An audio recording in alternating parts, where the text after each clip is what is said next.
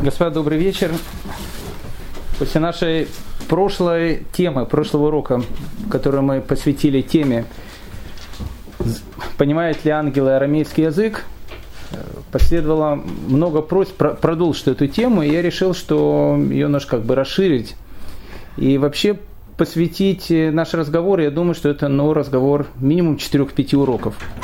Большая тема, которую нужно будет разобрать. Э, тема, посвященная истории Лашона Кодыша, священного языка.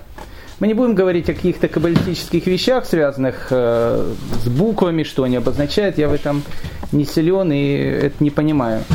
Но разобрать историю, историю Лашона Кодыша, историю священного языка, оказывается, эта тема не, не просто интересная, она очень таинственная, э, содержащая огромное количество различных фактов. И чем больше я начинаю заниматься, а я последние пару дней э, именно этой темой как бы начал для себя заниматься, тем больше и больше открываешь для себя каких-то совершенно потрясающих вещей. Поэтому сегодня мы постараемся поговорить, э, рассмотреть, рассмотреть такой вопрос. На каком языке говорил наш братец Авраам? Кстати, вопрос не, как бы, непростой. И если у кого-то спросить, на каком языке он разговаривал, на каком языке говорил Авраам, на каком языке говорил Исхак, на каком языке говорил Яков. И вообще мы постараемся посмотреть, может быть, не сегодня, а на следующих уроках, но сегодня затронем эту тему. Вообще, является ли иврит еврейским языком? Ни много ни мало. А, или, допустим, э, был ли иврит разговорным языком до того, как э, Бен Ягуда, в конце 19-го, начале 20 века начал на нем говорить и испортил его различными словами. И вообще является ли современный иврит э, лашона кодышем, священным языком, а если не является, то почему? И вообще эта тема, она э, необыкновенно интересная, и поэтому я думаю, что сегодня мы посвятим весь наш урок э, теме, на каком языке разговаривали поколение Вавилонской башни, на каком языке разговаривало поколение после Вавилонской башни, и на каком языке разговаривал Авраам Авину? И вообще на каком языке говорили в Ханаане, когда он пришел и начал проповедовать идею единого Творца?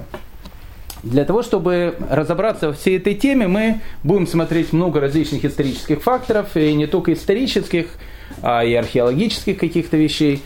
А, вещей, будет, которые будут связаны с лингвистикой, э, с теорией протоязыка. Был ли некий протоязык первоначальный язык у всего человечества. Ну, в общем, как бы давайте обо всем по порядку. Мы знаем, что Лашона Кодыш – священный язык, на котором написан Танах. Наши мудрецы говорят о том, что при помощи этого языка Всевышний творил мир. Ну, нам тяжело очень понять, о чем тут идет речь, но как бы там ни было, нужно представить только одну вещь. Э, Лашона Кодыш, священный язык, это не просто язык, который есть у Э, всех других народов мира. Дело в том, что каждый язык, который есть в мире, это язык так или иначе придуманный. Мы посмотрим вообще, как развивалась идея 70 языков. Ведь э, каждый из языков, из языковых семей, он подошел, пришел из 70 первоначальных языков, которые были у всего человечества. Но как бы там ни было, все 69 языков из 70 это в той или иной степени искусственные языки. Люди договорились о том, что какой-то предмет они будут называть каким-то словом, а другой предмет они будут называть другим словом. Так сейчас, допустим, э, поступает мой, мой сын. Вот он сегодня долго очень кричал, что он хочет аю-аю. Я долго не понимал, э, что, что он хочет, но у меня жена на переводчике подошел, говорит, что такое ая? Он говорит, ну что, разве не знаешь, ая это соска. Вообще у него есть много разных слов, моя жена его знает, они с ним на каком-то одном языке говорят. То есть мой сын просто слова придумывает, моя жена их как бы тоже усваивает. И они, в общем, как бы э, друг с другом очень и очень неплохо общаются. Поэтому любой другой язык, который, который будет у всего человечества, так или иначе, он придуманный. То есть люди придумывали какое-то слово. И, каждое из этих слов, оно в принципе обозначает только это слово. Иврит об этом или Лашона Кодыш, о котором мы будем сейчас говорить, это язык не, не такой простой. Дело в том, что Лашона Кодыш, священный язык, это язык некого, некой божественной ДНК, которую он дал всему миру. Ну, на примере, скажем так. Если мы возьмем еврейское слово «арье», что обозначает «лев», и посмотрим каждую букву этого слова, и посмотрим каждое звучание этого слова, мы это разбирать не будем, потому что этим занимаются каббалисты, еще раз говорю, мы, это не тема нашего урока, но как бы там ни было. Если мы рассмотрим любое слово священного языка и разберем его на какие-то части, мы сможем создать льва.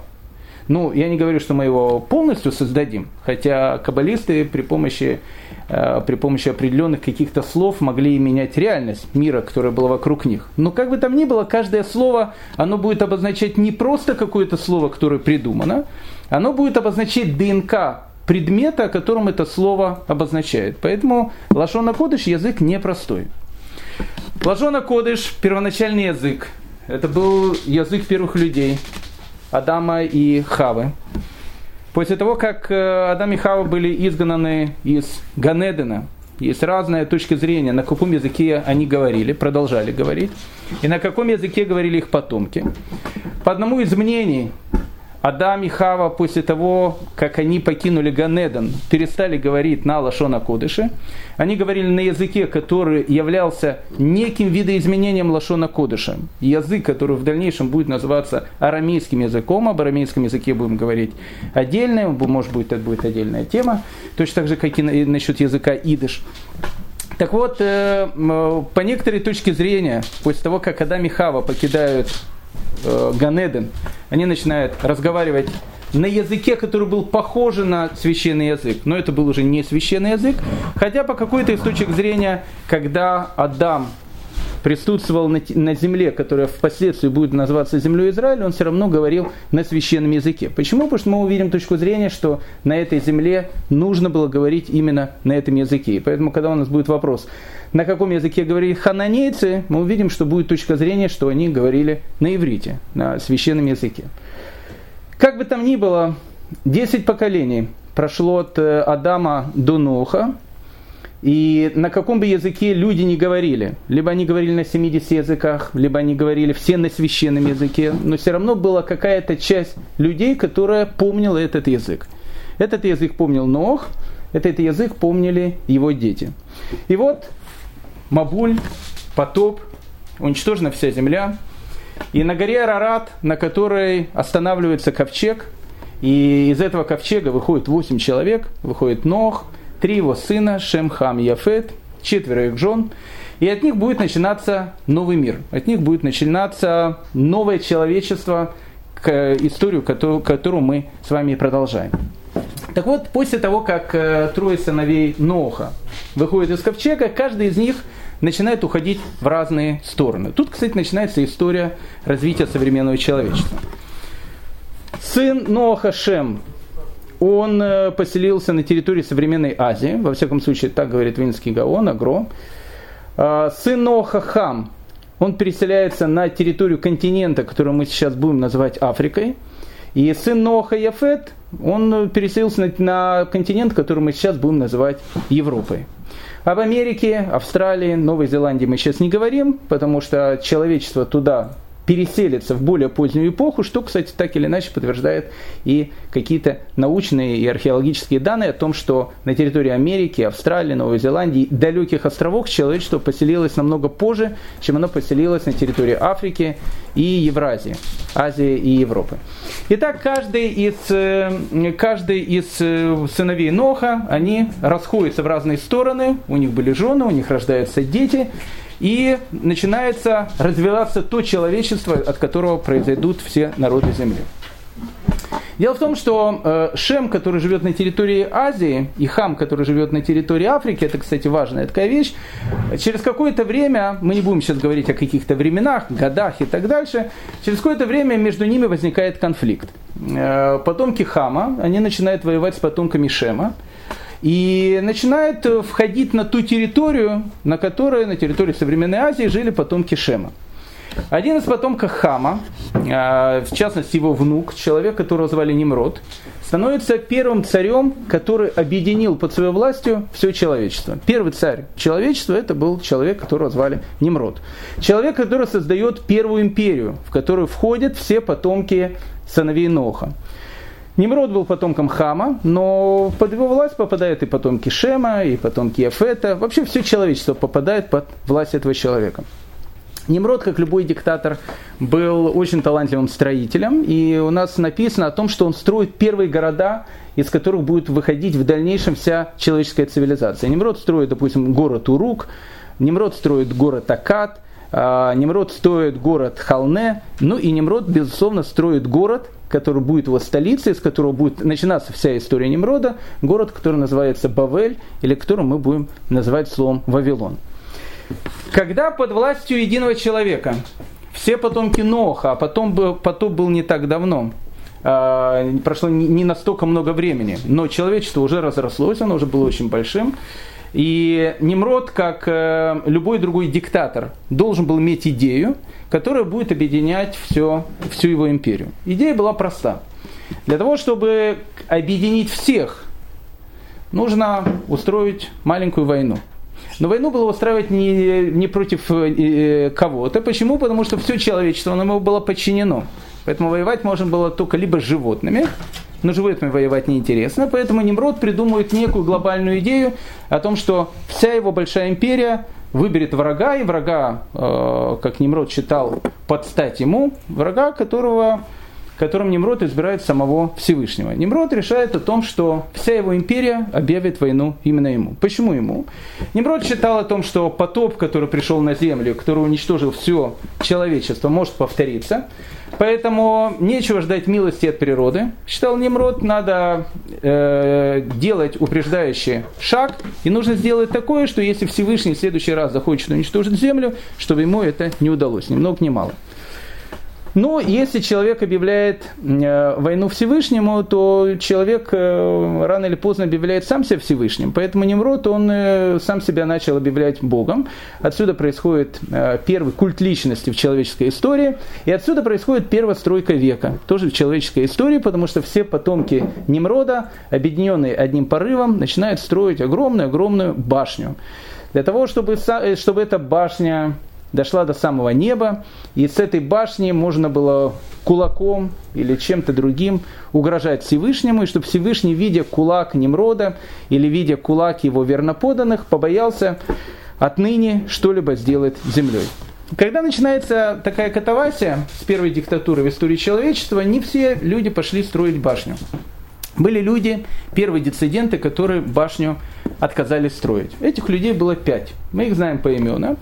И с них и как раз и будет начинаться вся наша дальнейшая история. Что это были за люди? Ну, во-первых, это был Нох, который был пожилым человеком к этому моменту, он был жив, здоров еще. Это был его сын Шем. Это был сын Шема, которого звали Ашур. Ашур, отсюда произойдет э, и государство Ашур, и на русском языке оно будет называться Ассирия. А, дальше это был пра-пра-правнук Ноха, которого будет звать Эвер. Эвер – это человек непростой. Когда мы будем говорить о языке иврит, вполне вероятно, он произошел именно от этого слова Эвер, правнука э, Шема. И пятый человек, маленький мальчик, которому на этот момент было около 10 лет, это Авраам. Пять человек, они решают покинуть Вавилон и, уча- и, решают не участвовать в строительстве Вавилонской башни. Как мы знаем, когда строилась Вавилонская башня, это не тема нашего сегодняшнего урока, мы не будем об этом долго э, обсуждать и говорить, но как мы знаем, когда строилась Вавилонская башня, для того, чтобы э, человечество перестало заниматься глупостью, написано, Всевышний перемешал языки, люди перестали строить башню и разошлись опять в разные стороны. И вот вопрос, который первый возникает, и отсюда, ведь э, тема нашего урока – это история священного языка, возникает вопрос, а на каком языке они говорили до этого. Либо они говорили на иврите, и после того, как Всевышний перемешал языки, все забыли иврит и начали говорить на русском, украинской мове и на инглише, и на других языках. Либо наоборот, все люди говорили на 70 языках, а потом их забыли и начали говорить на иврите. Или начали говорить еще на каком-то языке. По этому поводу, а именно от этой точки мы будем начинать нашу историю священного языка, этим, этой, этой вещью мы сейчас и займемся. Ражи и Медраш Танхума однозначно говорят, что э, поколение Вавилонской башни говорило на иврите. Зор пишет ни много ни мало доказательство того, что поколение Вавилонской башни говорило на, на иврите, потому что Зор э, пишет о том, что без и, и, и, иврита, без священного языка невозможно было сделать ту идею, которую собирались сделать поколение Вавилонской башни. Ну, это только в Советском Союзе Юрий Алексеевич Гагарин летал в космос и сказал, что Бога никакого не видел. Да, в те времена люди были э, более подготовленные, они понимали, как, какой бы небоскреб они не построили, до Всевышнего они не доберутся. Поэтому все, что они пытались сделать, они пытались делать при помощи различных каких-то магических манипуляций, о которых, опять же, мы сейчас не будем говорить. Все эти магические манипуляции, которые не делали, так считает книга Зор, они были так или иначе связаны с языком иврит. Почему? Потому что язык иврит – это огромная-огромная сила, он в себе содержит огромнейший потенциал. Отсюда, кстати, Сатмарский Рэбе будет говорить о том, что так как языки иврит в священном языке находится такой огромный потенциал, то каждый раз, когда человек на иврите говорит какое-то плохое слово, окей, современный иврит и лошона кудыш разные языки, мы к этому подойдем, но как бы там ни было, современный иврит так или иначе похож на лошона кодыш. Если человек на этом языке говорит какое-то плохое слово, это слово будет иметь критическое значение для того человека, о ком это говорится, и для того человека, который это произносит. Почему? Потому что язык, он непростой. Медраш Данхума продолжает эту тему о том, что, безусловно, поколение Вавилонской башни, оно говорило на Лашона Кодыш, говорило на иврите, и приводит пример Белама, которых хотел по поручению царя Балака проклясть еврейский народ. И, и э, спрашивали, э, наши мудрецы спрашивают вопрос, а в чем же была сила этого товарища, этого колдуна. Ну, есть множество разных ответов. Говорится о том, что он знал некое время Рега, когда можно, когда можно было проклинать еврейский народ. Но Миндраш Танхума говорит, что сила Билама, она как раз заключалась в том, что он владел Лашона Кодышем, владел ивритом. И при помощи иврита, иврит имеет такую огромную силу, что если человек правильно им воспользуется этим языком, он может сделать какие-то огромные вещи. Вавилонскую башню сделать, и еврейский народ проклять. Это в отрицательном значении, а в положительном можно сделать и какие-то положительные вещи. Итак, по мнению Раши и по мнению Мидраш Танхума, первое человечество это было, которое, человечество строителя Вавилонской башни, они говорили на иврите. Ну, если мы посмотрим, э, что пишет э, Тора о Вавилонской башне, она тоже пишет об этом черным по белому. Она говорит «Ваиги холя арец сафа и хат удварим ахадим». И было на всей земле язык один и слова единые. Э, казалось бы, что сам, сама Тора подтверждает о том, что все люди говорили на одном языке, но тут есть одна проблема. Дело в том, что написано в Иги Холь Арец и было на всей земле Сафа и Хат. Один язык. Дело в том, что на э, священном языке, точно так же, как и на современном иврите, понятие язык обозначается двумя словами. Первое слово это сафа, второе слово это лашон. Если мы будем говорить с вами о священном языке, мы не будем называть его сафа кодыш, мы будем называть его лашона кодыш. В чем отличие между словом сафа и в чем отличие между словом лашон? Дело в том, что и то, и другое, с одной стороны, обозначает язык, но и то, и другое имеет другие значения. Какие значения? Сафа, кроме того, что оно обозначает язык, оно обозначает еще также уста. А лашон, кроме того, что оно обозначает язык, на котором общается, он обозначает язык, который есть, э, который есть э, внутри человека. Тоже лашон. Пишет Равдеслер, Почему какой-то язык называется сафа, а какой-то язык называется лашон? И почему именно священный язык называется не сафата кожа, кодыш, а называется лашона кодыш? Равдесер пишет так, что сафа уста – это то, что находится как бы вне человека. Лашон – это то, что находится внутри человека. Любой язык, который, на котором человек беседует, даже э, русский язык, э, который Маяковский бы выучил только за то, что им разговаривал Ленин, это все-таки сафа. Почему сафа? Потому что это, э, это уста, это внешний язык, язык придуманный. Священный язык, не являясь придуманным, он э, скрывает в себе и огромный какой-то потенциал. Поэтому священный язык называется словом лашон. Отсюда слово лашон на кодыш, священный язык. Тут возникает проблема. Почему? Потому что написано в Иги Холярец Сафа и Хат. И был на всей земле Сафа и Хат. Есть Сафа и Хат, значит не иврит, потому что если иврит, то должен, должно было быть слово лашон. Но наши мудрецы объясняют, что несмотря на то, что написано слово Сафа, речь идет безусловно о иврите, во всяком случае так говорит Раши, так говорит Мидраш Танхума. А почему же тогда он называется не лашон, а Сафа? По одному из объяснений, это уста самого Всевышнего. То есть Всевышний, у Всевышнего есть тоже как бы внутренний язык, который, который человек ни в каком случае не может постичь, и некий внешний язык, при помощи которого Всевышний общается с человеком, и человек его понимает. Так вот, э, по этой точке зрения, Лашона Кодыш в этом контексте называется тоже словом Сафа. Поэтому поколение потопа говорил на иврите, и э, это, как бы, это одна из точек зрения. На самом деле в, Вавилонском, в Иерусалимском Талмуде существует и другая точка зрения. Иерусалимский Талмуд на вопрос, на, на каком поколении говорило, э, на каком языке говорило поколение Вавилонской башни, пишет о том, что есть две разных точки зрения. Есть одна точка зрения, что они говорили на священном языке, э, на Лашона Кодыш, и вторая точка зрения, что они говорили на 70 языках. Кстати, это принципиальная э, вещь будет, потому что когда Всевышний спутает языки, будет важно. Либо он спутал иврит на какие-то другие языки, либо он спутал 70 других языков на иврит или на какой-то другой язык. Мы уже видели первого адепта этой теории, это Раши и Мидраш Танхума, которые говорят о том, а, которые придерживаются точки зрения, что все 10 поколений от Адама до Ноха люди говорили на священном языке, и во время поколения Вавилонской башни люди продолжают говорить на священном языке. Таково же мнение раби Авраама и Банезра который пишет о том, что все говорили, безусловно, на иврите, а вот когда э, как бы поколение Вавилонской башни, оно, идея этого строительства века, она была разрушена, и люди начинают расходиться по разным частям света. И Ванезра пишет, что чем дальше люди отходят от Вавилона, тем больше их язык начинает Э, отличаться от священного языка, и он даже приводит такой пример, он говорит, что если вы посмотрите люди, которые живут на территории там, э, современного Междуречия, там, Ирака, Ирака, э, Ирака, Сирии, земли Израиля, их язык будет очень напоминать священный язык, но чем дальше от этого места, тем меньше и меньше он его будет напоминать.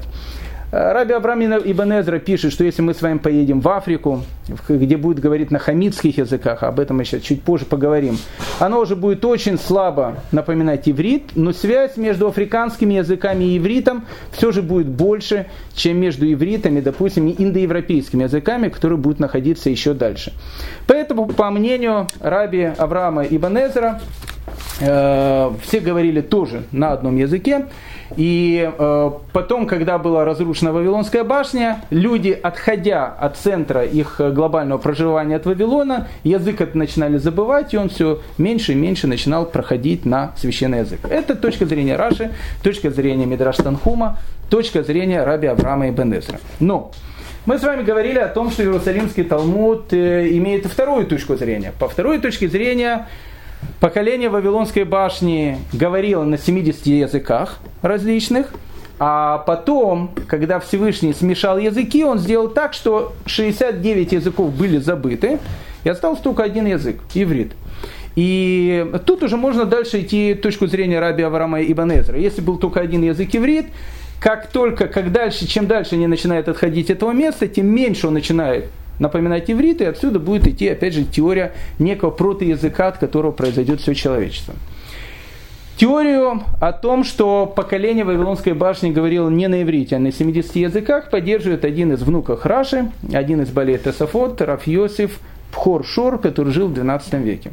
Он пишет, что до башни было 70 языков, на которых говорило все человечество.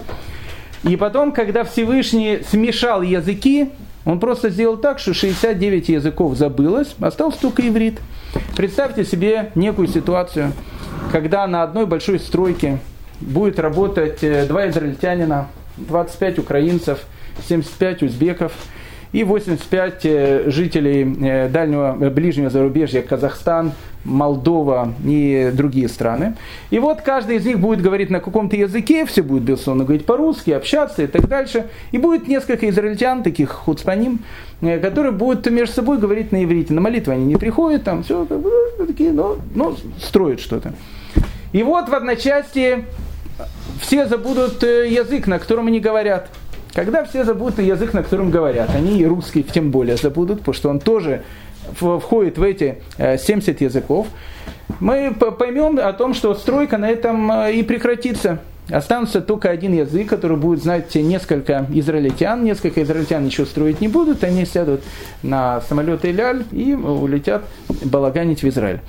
А, это точка зрения Рафьосип Хоршора, который говорит о том, что поколение Вавилонской башни говорило на 70 языках, когда Всевышний перепутал языки, 69 языков забылось, остался только один язык, иврит, люди начали уходить от Вавилонской башни, и тут же опять точка зрения раби Авраама и Бенезра, чем дальше они отходят от места, где они жили, тем язык все меньше и меньше начинает на это походить. Другой из Баля Тасафот э, Рабейну Хаем Палтель, он пишет и доказательство этому. Какое доказательство? Ну, черным по белому. В самой Торе, перед, перед историей Вавилонской башни, написаны следующие слова. В своих странах каждый к своему языку написано о том, что когда потомки Ноха, они разошлись от горы Арарат, которая находится в территории современной Турции, но армяне считают нашей горой, и когда они начинают расходиться в разные стороны, то написано черным по белому, каждый из них говорил на своем языке, какой тут иврит. Ну, есть э, Радакров э, Давид Кимхи, который говорит о том, что в Торе обычно понятия временные, они очень э, всегда непонятные. Что было сначала, мешкан или золотой телец, золотой телец или мешканка. В общем, какие-то тысячи различных вещей, которые есть. И если Тора хронологически что-то пишет, не обязательно там есть хронология, поэтому слова в своих странах кажут своему языку, хотя написано раньше, истории про Вавилонской башни, Рада говорит, оно происходило в более позднюю эпоху. Ну, э, Рабейну Хайм Палтель так не считает, он считает, что черным по белому написано, что поколение Вавилонской башни говорило на 70 языках, потом 69 языков забыло. Хискуни. Раф Хиския бен Манох, э, величайший комментатор 13 века, он э, пытается сказать еще более, ну, скажем, такой весомый аргумент в том, что поколение Вавилонской башни говорило на 70 языках, потом просто 69 языков забыло. Какой аргумент? А, что говорит Раши? Э, считает Хискуни, что говорит э, Мидраш Танхума. Они говорят о том, что все человечество говорило, безусловно, на иврите, потом Всевышний сделал 70 языков, ну или 69 языков, я не знаю, иврит входит в эти 70 или не входит, и, э, и как бы и люди перестали говорить друг с другом на одном языке. Хискуни, Раф Хиски Бен Манол считает, что такое быть не может. По одной простой причине, потому что существует принцип, который был еще выведенным царем Шламо, и принцип, э, который написан в его бессмертной книге Койлет или на церковно-славянском Экклезиаст, в котором говорится известная фраза «нет ничего нового под солнцем». Слово «нет ничего нового под солнцем» говорит о том, что когда придумывается шестая модель айфона, она была придумана не корпорацией Apple, а все, что есть в шестой модели айфона, оно было изначально уже сделано в первые шесть дней творения. Но, во всяком случае, элементы, законы физики или там, материалы, из которых это все делалось и так дальше. Поэтому, говорит Хискуни, невозможно сказать о том, что поколение Вавилонской башни говорила на иврите, потом Всевышний создал 70 или 69 новых языков. Такого быть не может, потому что э, они должны были быть созданы в первые шесть дней творения. По большому счету, тот же самый Раши, э, который говорит о том, что все говорили на Лашона Кодыш, а потом все вдруг начали говорить на э, на 70 языках, тоже не говорит, что они были созданы заново из ничего. Он считает, что в шесть дней творения были созданы некие элементы, из которых потом будут созданы эти шесть языков. Точно так же 70 э, языков. Точно так же, как мы можем сказать, что, безусловно, шестая модель айфона не обязательно была создана в шестой день творения, она была создана чуть позже, но э, какие-то элементы, из которых была создана шестая модель айфона, они уже были заложены в первые шесть дней творения. Как бы там ни было, Две разных точки зрения, а это очень важная вещь, мы к ней будем сейчас еще несколько раз возвращаться э, во время нашего урока. Э, две точки зрения, на каком языке говорило поколение Вавилонской башни. Либо это был иврит, как пишет Раши, э, Мидраш Танхума, Раби Авраам Ибн а потом все люди забыли иврит и начали говорить на каких-то других языках, либо наоборот, люди говорили на других языках, и на, на иврите также. Все равно была какая-то часть людей, которая на иврите говорила, никто с этим не спорит.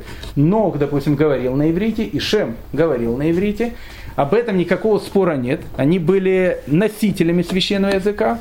Но э, после того, как э, произошло смешание языков люди начали э, помнить только один священный язык. А что такое священный язык? Вот у нас есть компьютер. Мы взяли этом компьютере, стерли всю информацию. Когда мы всю информацию, Windows он все равно остался. Почему остался? Потому что ну, как бы Windows, он э, то, на чем компьютер работает. Информации нет, Windows есть. По этой точке зрения Лашона Кодыш это Windows человечества. Когда стерли все, все, все налеты с вирусами и так дальше, остался как бы операционная система человечества Windows того времени, который назывался э, таким словом Лашона Кодыш. Поэтому, но чем дальше, говорит Раби Авраам Ибн Эзра, отходили от точки, где э, был Вавилон, тем меньше этот язык начинал напоминать Лашона Кодыш. Возвращаемся к пяти дисидентам, которые не строили Вавилонскую башню. Как мы сказали, этих дисидентов было пять. Это был Нох, это был его сын Шем, это был его внук Ашур, это был пра-пра-правнук Ноха, э, которого звали Эвер, и это был десятилетний мальчик, которого звали Авраам. Наши мудрецы говорят, что каждый из этих людей, он получил свою награду, Потому что все те люди, которые не участвовали в строительстве Вавилонской башни, так или иначе будут упомянуты в священном языке. Потомки Ноха и потомки Шема будут продолжать нести традицию священного языка. Ашур, который не участвовал в, в строительстве Вавилонской башни, даст то, что современный шрифт, на котором мы пишем на иврите, он будет называться не Ктаф еврей, не еврейский э, Ктаф, он будет называться Ктаф Ашури, ашурийский, ассирийский, ассирийское письмо. Почему ассирийское письмо? Об этом разберемся в дальнейшем. Эвер, четвертый человек, который не участвовал в, в строительстве Вавилонской башни, в честь него сам язык будет назван иврит от слова Эвер, а Авраам это будет человек, потомки которого будут каждый день молиться на этом языке и каждый день изучать Тору на этом языке.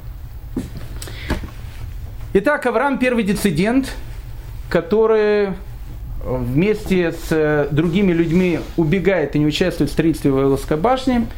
На каком же языке беседовал Авраам? И это очень важная, важная вещь, потому что из этого будет выводиться много совершенно потрясающих, интересных правил, но для того, чтобы в этом разобраться, давайте в двух-трех словам, в двух-трех словам поговорим вообще о жизни нашего праотца Авраама. Что мы знаем о жизни нашего праотца Авраама? Мы знаем, на самом деле, много и немного. То есть мы как бы знаем, может быть, много о нем после его 70-летия, когда он уже был относительно пожилой человек. А что было до этого? Впервые Авраама мы встречаем в самом конце главы Нох, там, где написано, что у Тераха были дети, а одного из них звали Авраам. Там же, кстати, написано, что Авраам женится на э, девушке, на своей племяннице, которую зовут Сарай, потом ее будет звать Сара. Это вся информация. И а в главе Лехлыха будет написано о том, что Всевышний сказал Аврааму, покинь страну твою, покинь родню твою, покинь дом отца твоего. И Авраам уходит в землю Израиля. А что было до этого? До этого прошла, ну не знаю, ну, не большая часть жизни, но практически это жизнь целого человека. 70 лет, ни много ни мало. Это довольно большой период времени. Чем Авраам занимался до этого? И почему Авраам был десятилетним мальчиком, который покинул, э, не строил Вавилонскую башню, с чем это было связано, и почему вообще Аврааму нужно было уходить из города Ур, где он жил, в город Харан, где он жил, и оттуда нужно было уходить э, в землю Израиля и так дальше. С одной стороны, письменная Тора содержит информацию об Аврааме небольшую, но устная Тора, она содержит довольно большую информацию, в результате которой мы можем восстановить биографию Авраама до его 70-летнего возраста. Итак, Авраам Авину рождается 10 Тишрея в Йом-Кипур. А, по еврейскому календарю 1948 года, кстати, интересная вещь, именно по нееврейскому календарю в 1948 году будет основано современное государство Израиль. А с точки зрения э, григорианского календаря Авраама Вину рождается 10 Тишрея 1812 года, если переводить эти годы э, на обычный календарь. Поэтому нашему праотцу Аврааму ни много ни мало 4000 лет. Отсюда мы можем сказать, что еврейский народ является на сегодняшний день самым, наверное, самым древним народом, который до сих пор продолжает существовать как единый народ. То есть народ, который знает своего праотца и которому на сегодняшний день около 4000 лет. Некоторые считают, что Авраам родился в городе Кута, во всяком случае так пишет Рамбан и пишет Сефер, э, Сефер Адарот, а некоторые считают, что он родился в городе Урказдим, с которым будет связано много различных историй. Его отец Терах был человеком очень известным, и Авраам родился как раз во время империи, империи Немрода. Мы говорили о том, что Немрод был первым императором, который объединил под себя огромное количество разных народов. Написано, что, э, да, и Терах был человеком не простым, он был визирем у Немрода и был его военачальником. Как рождение любого великого человека, рождение Авраама, сопровождается различными э, паранормальными явлениями, в частности, по небу пролетает огромная комета, которая, как написано в Медраше, поглощает четыре звезды. Может, не поглощает, может быть, она их заслоняет своим светом. Как бы там ни было, э, астрологи Немрода, увидя это странное явление, и сказали о том, что сегодня в королевском дворце, скорее всего, родился мальчик – потомки которого э, покорят и, или, или, скажем так, распространят свое, свое э, влияние и унаследуют все четыре страны света. Nimrod, как любой другой диктатор, э, не хотел, чтобы рождались никакие мальчики, которые будут забирать его империю. И на вопрос, а кто же у нас родился в, в Королевском дворце, сказали, что у Тераха сегодня родился Киндер. И, не знаю, назвали его уже Авраам или нет, но Немрод вызвал к себе Тераха и сказал, что э, Терах, э, готов ли ты отдать за меня свою жизнь? Да. А, поэтому, если готов отдать за меня свою жизнь, ты должен твоего ребенка убить. Иначе нам придется просто убить тебя. Э, Терах не, не, не очень хотел убивать своего ребенка Авраама, своего сына Авраама. Написано, что он его подменил на сына который родился у рабыни, показал мертвого ребенка Немрода и сказал, что моего как бы сына нет. Авраама надо было где-то прятать. Кстати, это будет очень интересный вопрос, он тоже будет связан с ивритом. Где Авраама прятали? Авраама, Мидраш пишет, прятали в некой пещере, в которую, в которой он жил с кормилицей, а некоторые говорят, жил без кормилицы. Это тоже важная вещь, ее нужно запомнить, потому что она нам нужна будет тоже для истории священного языка. А, и Терах на протяжении первых 10 лет Авраама приносил туда еду, делал так, чтобы ребенок воспитывался. 10 лет провести в, в пещере, 10 лет провести в темнице, это нелегкое испытание для любого другого ребенка, и поэтому, по мнению Перкей Дераби Лезер, это было первым испытанием Авраама. Когда Аврааму исполняется 10 лет, его выводят из пещеры, и не знаю, как он попадает, но он попадает под патронтаж лидеров того поколения, децидентов того поколения. Это Ноха и его сына Шема. Он как бы становится их воспитанником. Когда происходит э, строительство Вавилонской башни, мы говорили о том, что пятеро уходит из Вавилона, четверых мы знаем, а пятым это был маленький Авраам, который вместе с э, э, Шемом и вместе, э, прошу прощения, не, не, но, э, он становится учеником, да, он становится учеником э, э, Ноха и Шема, и, э, и вместе с ними они значит, э, покидают, покидают Вавилон. В, в дальнейшем, когда Нох умирает, остается его сын Шем и его прапраправнук Эвер – которые, кстати, обосновали первую Ишиву в истории человечества, если так ее можно назвать, некое учебное заведение, в котором преподавали ту информацию, которая идет еще от первого человека. Торы как таковой не было, но многие вещи в те времена существовали. В частности, допустим, книга Сефер Цера. Э, непростая такая книга. Правда, ее издают на русском языке в библиоглобусе. Каждый ее может купить. А Сефер Цера книга, которая по традиции была написана первым человеком Адама Решоном. И если правильно этой книгой воспользоваться, там э, э приведены просто различные рецепты. То можно и голема создать, и сквозь стены проходить и, в общем, э, делать многие э, другие всякие интересные вещи. Но на русский язык, когда ее перевели, я думаю, много каббалистов тут ее сейчас поняли. А, поэтому, как бы там ни было, э, в Ешиме Шема и Эвера преподавали те знания, которые шли еще от первого человека Адама. И именно в этой Ешиве начинает учиться Авраам. Он там учится ни много ни мало, 39 лет. И когда Аврааму исполняется 49 лет, Э, он решает покинуть место, где они прятались, Ешиву Шема Эвера и приехать в родной город его отца, где был его отец, город Урказдим.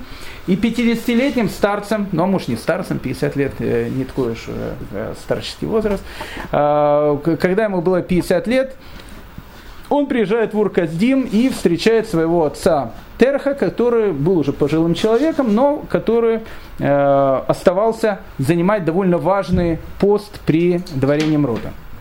Когда появляется в Урказдим Авраам, он начинает делать там различные революции. Какие революции? Он начинает говорить о том, что есть один Всевышний, о том, что Немрод э, это просто культ личности, а с культом личности надо э, бороться. И пел он первую хаббатскую песню, что нет, нет никого, кроме Бога одного.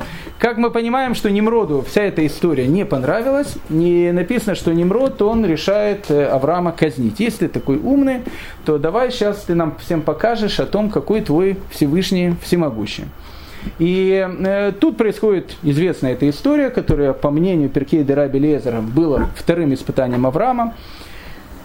Написано в, в Мидраше о том, что Авраама раздевает до пояса, связывает его ну, руки и ноги э, веревкой, бросает его в печь. Печь раскаляется до красна, и веревки, которые были на руках и ногах Авраама, сжигаются тут же, но Авраам не пострадал э, ни капли и выходит совершенно не пострадавшим из, печ, из печки. Немрод был настолько поражен э, увиденным, и весь народ тоже был этим э, очень сильно поражен, что Немрод сказал о том, что ты, видно, великий человек, дал ему большие подарки, в частности, подарил ему двух рабов. Один из этих рабов в дальнейшем будет играть тоже важную историю в жизни Авраама, будет его звать Элиезер. Это тот самый э, раб, который будет для Исхака искать свою жену. Сегодня моя дочка спрашивает, когда ты, говорит, папа знакомился с мамой. Ты, говорит, как Элиезер делал? Я говорю, в каком смысле? Ну, говорит, просил, чтобы на верблюдов там, э, там попоила и так дальше. Я говорю, ну, конечно, говорю, а как же маму еще без верблюдов в наше время найти? Поэтому Элиезер становится как раз тем человеком, который в дальнейшем сыграет вот эту вот роль. Прошел еще где-то год, Немрод, он успокоился, и он увидел о том, что у Авраама стала появляться группа его последователей, аврамистов таких, Написано, что в группе Авраама было около 300 человек, и ни много ни мало его престарелый отец Терах, как и происходит в наше время. Дети делают шоу, родители сначала возмущаются, а потом проходит какое-то время, и родители сами тоже начинают делать шоу. Терах тоже вступает э, в союз, э, в этот кружок, который ведет Авраам. Немроду вся эта ситуация надоела, и э, начинаются дополнительные репрессии, поэтому Авраам уходит в землю Харан, из земли Харан Авраам уходит в землю Ханан, откуда и начинается, в принципе, вся история Торы. Тут происходит, когда Авраам приходит, уходит в Ханан, тут происходит еще одна история, которая нам будет тоже очень важна при изучении священного языка. Еще раз, э, обратите внимание, Авраам сидел в темнице около 10 лет, это важная история. А, и а, сейчас Авраам уходит в землю Израиля, где произойдет тоже очень важная история, и мы сейчас увидим почему. В те самые времена, когда Немрод, после э, того, как провалилась идея строительства Вавилонской башни, люди начинают, перепутались языки, люди начинают расходиться в разные стороны. Немрод, он тоже начинает терять э, ту власть, которую он имел. Появляется много других царей, кроме Неврода, и появляется даже э, Едралаомер, э, царь, который когда-то был вассалом Немрода, а теперь он становится как бы хозяином Немрода. Немрод, кстати, в это время поменял имя и фамилию. Теперь его назвали не Немродом, а Амарафелем. И наши мудрецы пишут, Амарафелем его звали от слова, от слова нафлу, павший, упавший, потому что он упал со своего могущества, которое у него было, у него провалился проект Великой башни, и в наше время его, наверное, назвали не Амрафелем бы, а лузером, но в те времена его назвали Амрафелем. Как бы там ни было, э, Немрод был хамитом, и различные другие э, его родственники и потомки, они тоже были хамитами, не семитами, это тоже важная вещь. Э, и вдруг мы видим о том, что Амрафель и еще несколько царей, они покоряют пять семитских городов, которые находились в земле Израиля. Мы эти города прекрасно знаем. Это был Сдом, это был Амор, это был Адма, это был Зебаим, это был Зоар. Было пять городов. Они их, они их покоряют. 12 лет эти города платили дань. На 13 год, как написано в Торе, они э, дань перестали платить. На 14 год они поднимают восстание. Тогда Амрафель и другие товарищи, Амрафель это Немрод, они ни много, ни мало идут в землю Израиля, покоряют эти города и берут в плен Лота. Кстати, зачем нам нужна эта история, почему Лота не берут в плен, сейчас мы увидим.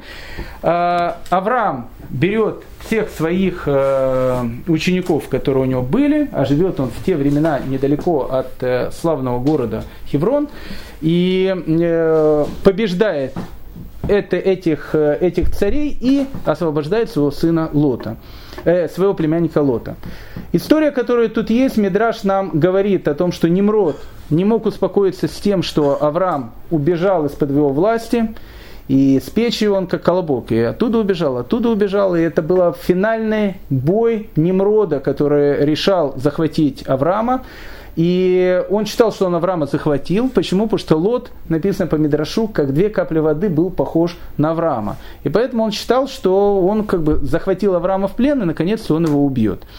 И вот тогда Авраам освобождает Лота, и тут впервые мы встречаем, э, ну, как бы, не то что кличку, не то что прозвище, а слово, которым называют Авраама. Впервые тут называют Авраама Авраам Гаеври. Это очень важная вещь потому что после этого боя Авраам впервые становится Авраам еврей, Авраам еврей, и отсюда э, это тоже будет от, одна из от, от, отправных точек в изучении, э, изучении э, языка иврит. Итак, вопрос, который, э, который у нас будет, и вопрос, который очень важный, на каком языке говорит Авраам. Дело в том, что Мидраш Дераби Лезер пишет довольно странную фразу. Он пишет о том, что все поколение Вавилонской башни говорило на иврите, и, и пишет довольно странное такое слово, и Авраам говорил также на иврите. Вот это слово «и Авраам говорил также на иврите», оно странно. Потому что если все говорили на иврите, то, понятно, и Авраам говорил на иврите.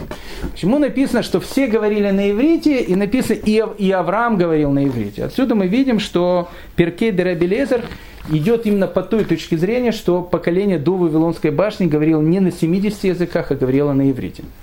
Но почему вот эта странная фраза «и Авраам тоже говорил на иврите»? Это еще будет одна из отправных точек в истории священного языка и в истории этой запутанной э, темы, на каком же языке все-таки беседует Авраам.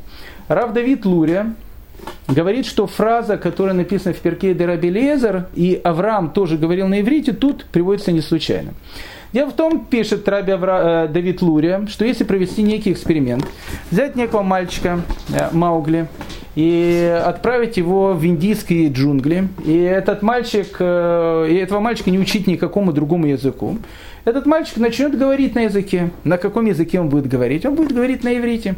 Рав Давид Лурия считает о том, что не сейчас, может быть, сейчас это по-другому. Но, во всяком случае, до поколения, до э, строительства Вавилонской башни, любой ребенок, которого не учили никакому языку, на иврите говорил изначально, когда мы покупаем э, в M-видео компьютер, в этом компьютере есть уже изначально заложенный Windows. Там нет больше никакой ерунды, э, кроме этого Windows. Но Windows там заложен. Рав Давид Лурия считает о том, что иврит это был изначальный язык любого ребенка. Если ребенка не учить никакому языку, он мог говорить на иврите. Пишет Рав Давид Лурия, что так как Авраам в течение 10 лет находился в пещере, и по точке зрения Рав Давид Лурия не было там никаких нянек, э, тетек и так дальше, а просто приносили ему какую-то еду.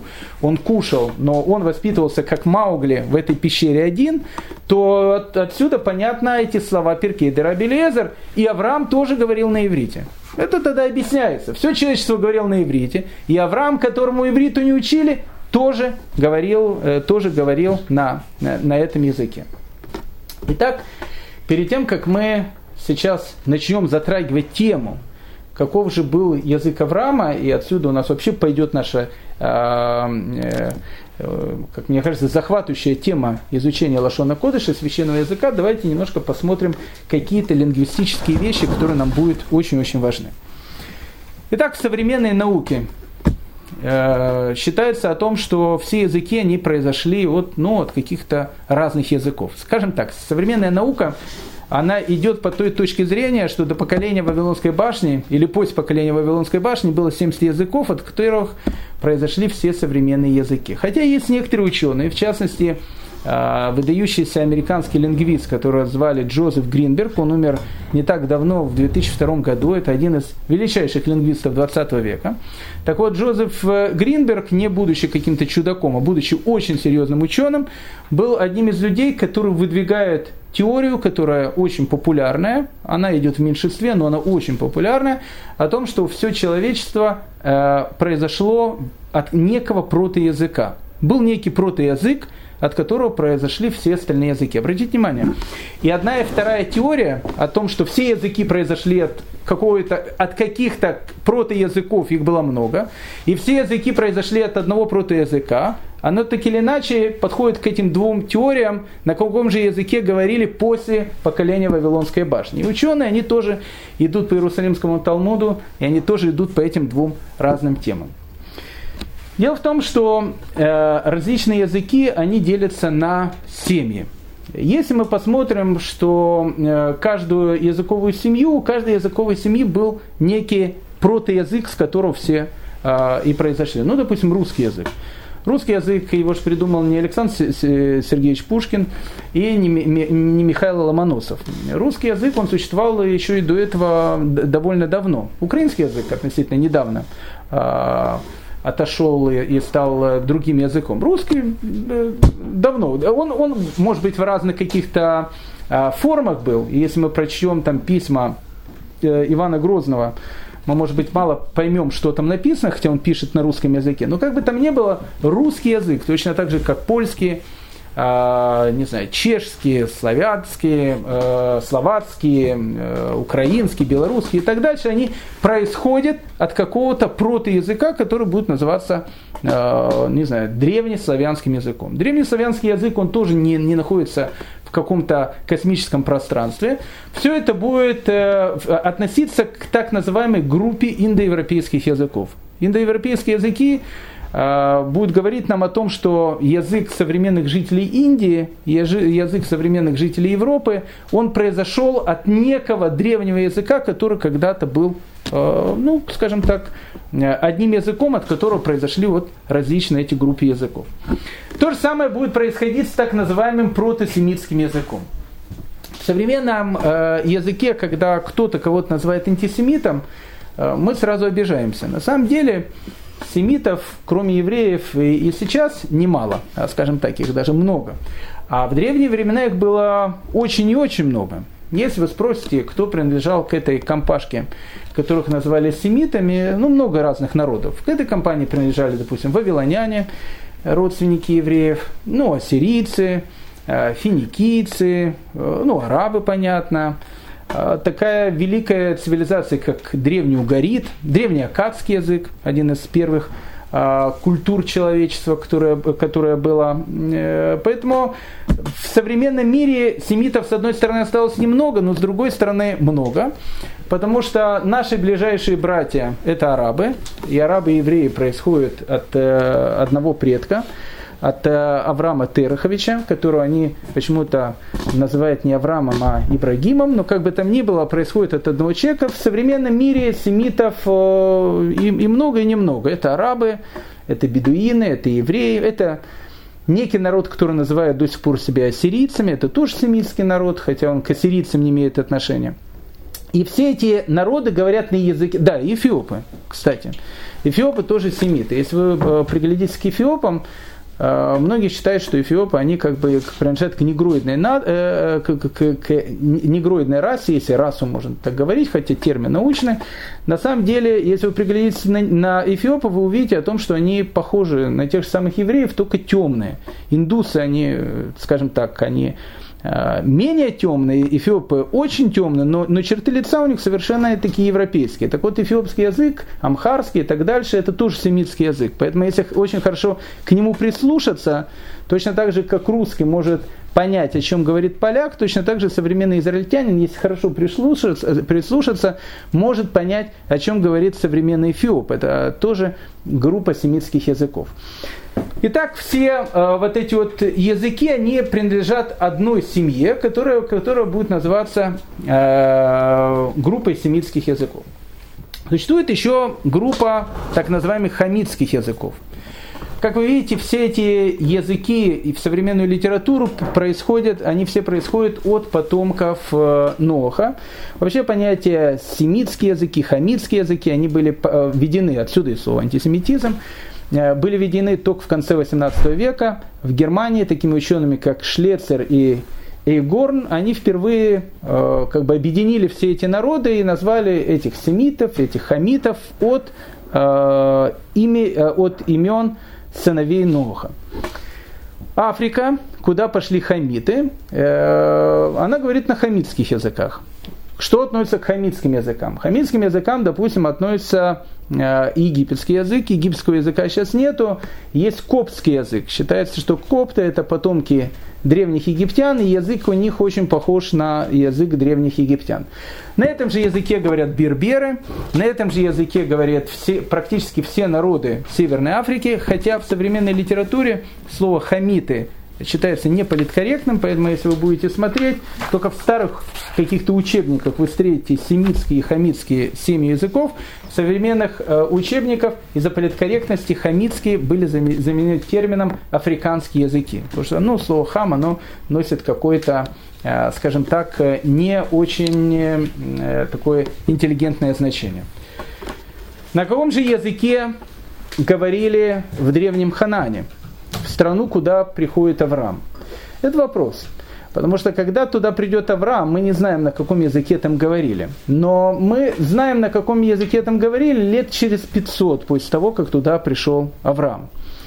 Откуда мы это знаем? Э, в 19 веке в, Египте раскопали такой город, который назывался Тель-Амарна. Когда-то в этом городе находилась огромная-огромная хранилище документов такого известного э, египетского фараона, которого звали Ихнатон.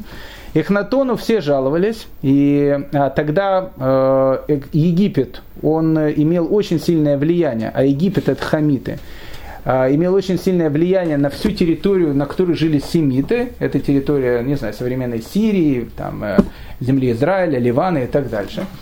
И различные царьки, которые там были, они писали их на тону разные жалобы, в которых они жаловались друг на друга и на своих врагов. И вот эти вот э, письмена были найдены. Так вот, когда письмена, которые находились в Эль-Амарне, а, ими этими письменами писались лет через 500 после того, как жил Авраам, начали смотреть, и они увидели, что язык, на котором написаны эти письмена, он очень и очень напоминает современный иврит. Очень напоминает современный иврит. Еще, не, не, не, еще одна вещь.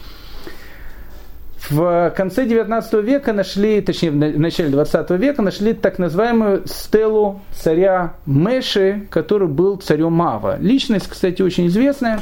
В Танахе о нем написано о том, что в свое время иудейский царь Иешуафат против него вел войну. Так вот, Меша а, после этой войны с иудейским царем Иешуафатом написал некую стелу, в котором пишет о своих больших э, в скобочках подвигах, и, это, и, и эта стела была найдена. Стелу эту писали через почти что тысячу лет после того, как жил Авраам, но на этом языке говорил народ, который называли Маав. Ни много ни мало, в общем, как бы народ э, известный.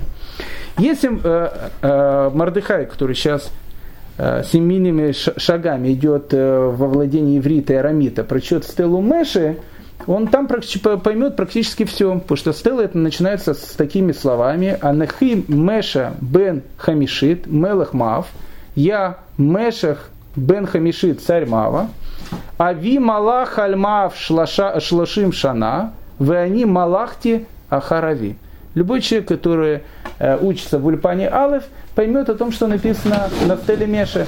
Я, мой царь, мой отец правил на протяжении 30 лет, а я начал править после него. Что мы видим? Мы видим о том, что народ, который звался Мав, говорил тоже на языке, который был очень и очень похож на иврит. Ни много ни мало. А, рядом с э, землей Израиля находится такая страна, как, э, которая сейчас называется Ливан. Те времена там не было э, ливанцев, а жил народ, который сами себя называли ханаанейцами евреи хананейцев, которые жили на территории земли Израиля, а, поуничтожали всех, а вот э, хананейцы, которые жили на территории Ливана, не было заповеди их уничтожать или изгонять, или, в общем, там с ними делать что-то, они продолжали там жить. А, греки этот народ начали называть финикийцами, они себя всю жизнь называли э, хананейцами, продолжали называть так. Так вот, финикийцы говорили на языке, который тоже был очень-очень похож на а, современный иврит. Ну, в частности, допустим, слово «вино». Вино происходит от слова там вайн или там другие значения этого языка. Слово это идет из латинского языка. Э, так вот, э, если вы посмотрите даже английское слово wine и э, попытаетесь понять, на что оно похоже, вы увидите, что если буквочку В убрать, вайн получится айн. А айн это то же самое, что яин. Яин – это вино. Мы увидим о том, что, допустим, вино в русском языке происходит от финикийского языка, который был очень-очень похож тоже на лашона кодыш, на священный язык. Отсюда мы видим о том, что э, народы древнего Ханана – во всяком случае, спустя 500 лет после того, как туда пришел Авраам, они говорили на языке, который очень и очень напоминал иврит. И тут возникает вопрос, на каком же языке говорил Авраам? Тут два вопроса. Либо Авраам говорил на иврите, и он пришел в Ханан и научил хананийцев ивриту, либо наоборот – Хананейцы говорили на иврите, Авраам говорил на каком-то другом языке, и придя в землю Израиля, они его научили ивриту. Кстати, это точка зрения Рамбана, ни много ни мало. Рамбан считает о том, что Авраам, он, э, придя в землю Израиля, говорил на другом языке, а не на иврите, а жители Ханана как раз говорили на этом языке. Кстати, вопрос это очень интересный, потому что он будет э, освещать многие различные вещи, связанные с историей священного языка. Кузари. Раби Гуда Леви. Он пишет так, что родным языка Авраама был не иврит, а был арамит, арамейский язык. На нем он говорил о всех будничных вещах. Очень важная вещь. О будничных вещах Кузари пишет, он говорил на арамите, молился он, э, скорее всего, на иврите. Если предположить, что Лашона Кодыш был языком Ханана, то можно предположить, что он начал говорить на этом языке только когда он пришел в Ханан. Об этом пишет, кстати, Рамбан, Раби Маше бен Нахман. Он пишет, что было бы нелогично предположить о том, что Авраам, уйдя из э, местности, которая называется Ур-Каздим, которому к тому времени уже на иврите никто не говорил, а говорили, скорее всего, на арамейском языке, был единственным человеком, который выпендривался и продолжал говорить на, э, на языке, который никто не понимал. Поэтому Рамбан пишет, безусловно, Авраам говорил на арамейском языке или на каком-то другом, может быть, языке. А, э, Рамбан пишет о том, что это язык был арамейский. И вот, придя в землю Израиля, он выучил от местного населения Лашона Кодыш и стал тоже говорить на священном языке. Отсюда будет, кстати, вопрос, откуда жители Ханана знали этот язык. Это первая точка зрения. Существует вторая точка зрения, которую, опять же, э, продолжает говорить Кузари. Кузари говорит, что на самом деле, а, Лашона Кодыш никогда не был разговорным языком Авраама, но это был язык, который передавался группой посвященных, а мы об этом говорили. На этом языке говорил Адам, потом на этом языке говорил э, Нох, потом на этом языке говорил Шем, потом на этом языке говорит Эвер, а потом на этом языке говорит Авраам, который был, который был учеником и Шема, и Эвера. И хотя Авраам говорил на арамейском языке, он э, не, перенимал Лашона Кодыш от хан, хананейцев, а наоборот принес его туда. То есть по этой точке зрения выходит о том, что, да, безусловно, как пишет Рамбан, э, в быту Авраам не говорил на иврите, он мог говорить на арамейском языке, но так как он молился на этом языке, по этой точке зрения, когда он пришел в Ханаан, народы, которые там жили, услышав о том, как молится Авраам и о том, как он преподает какие-то священные мысли на этом языке, переняли этот язык, и тогда он становится языком Ханана. Одна и вторая вещь, в данном случае с археологической точки зрения, она может сказать и такую вещь, и такую вещь. Первые, э, первые документы, которые были в Ханане, в Эль-Амарне, они писали через 500 лет. Они, вправду, были очень похожи на иврит. Очень похожи. Мардыхай, если начнет их читать, он поймет практически каждое слово, которое там написано. Так вот, возникает вопрос. Они были написаны через 500 лет после Авраама. И тут есть, что было первое яйцо, либо курица. Либо, как говорит Рамбан, Авраам говорил на каком-то другом языке, и придя в эту страну, он начинает говорить на иврите, либо наоборот, Авраам говорит на иврите, и именно этого, этому языку он научил и всех хананийцев. Что, кстати, сделал в свое время Иосиф, когда написано, что он обрезал всех египтян, и Геродот спустя уже много-много там, э, веков, почти что полторы тысячи лет после жизни э, Ясефа, посетив Египет, будет писать свои известные истории о том, что есть у египтян страны обычаи, египетские жрецы до сих пор делают обрезание. Поэтому э, обрезание не египетские жрецы научили евреев, а наоборот Ясеф научил египетских жрецов. Отсюда идет такая вещь. Либо Авраам научил священному языку хананейцев – либо хананейцы научили священному языку Авраама. Кстати, вопрос этот очень-очень интересный. Вопрос этот имеет много различных загадок, много различных открытий, которые, при помощи которых мы не только узнаем очень много насчет священного языка, но и узнаем очень много из биографии Авраама. Но об этом, я думаю, мы уже поговорим в следующую среду. Спасибо.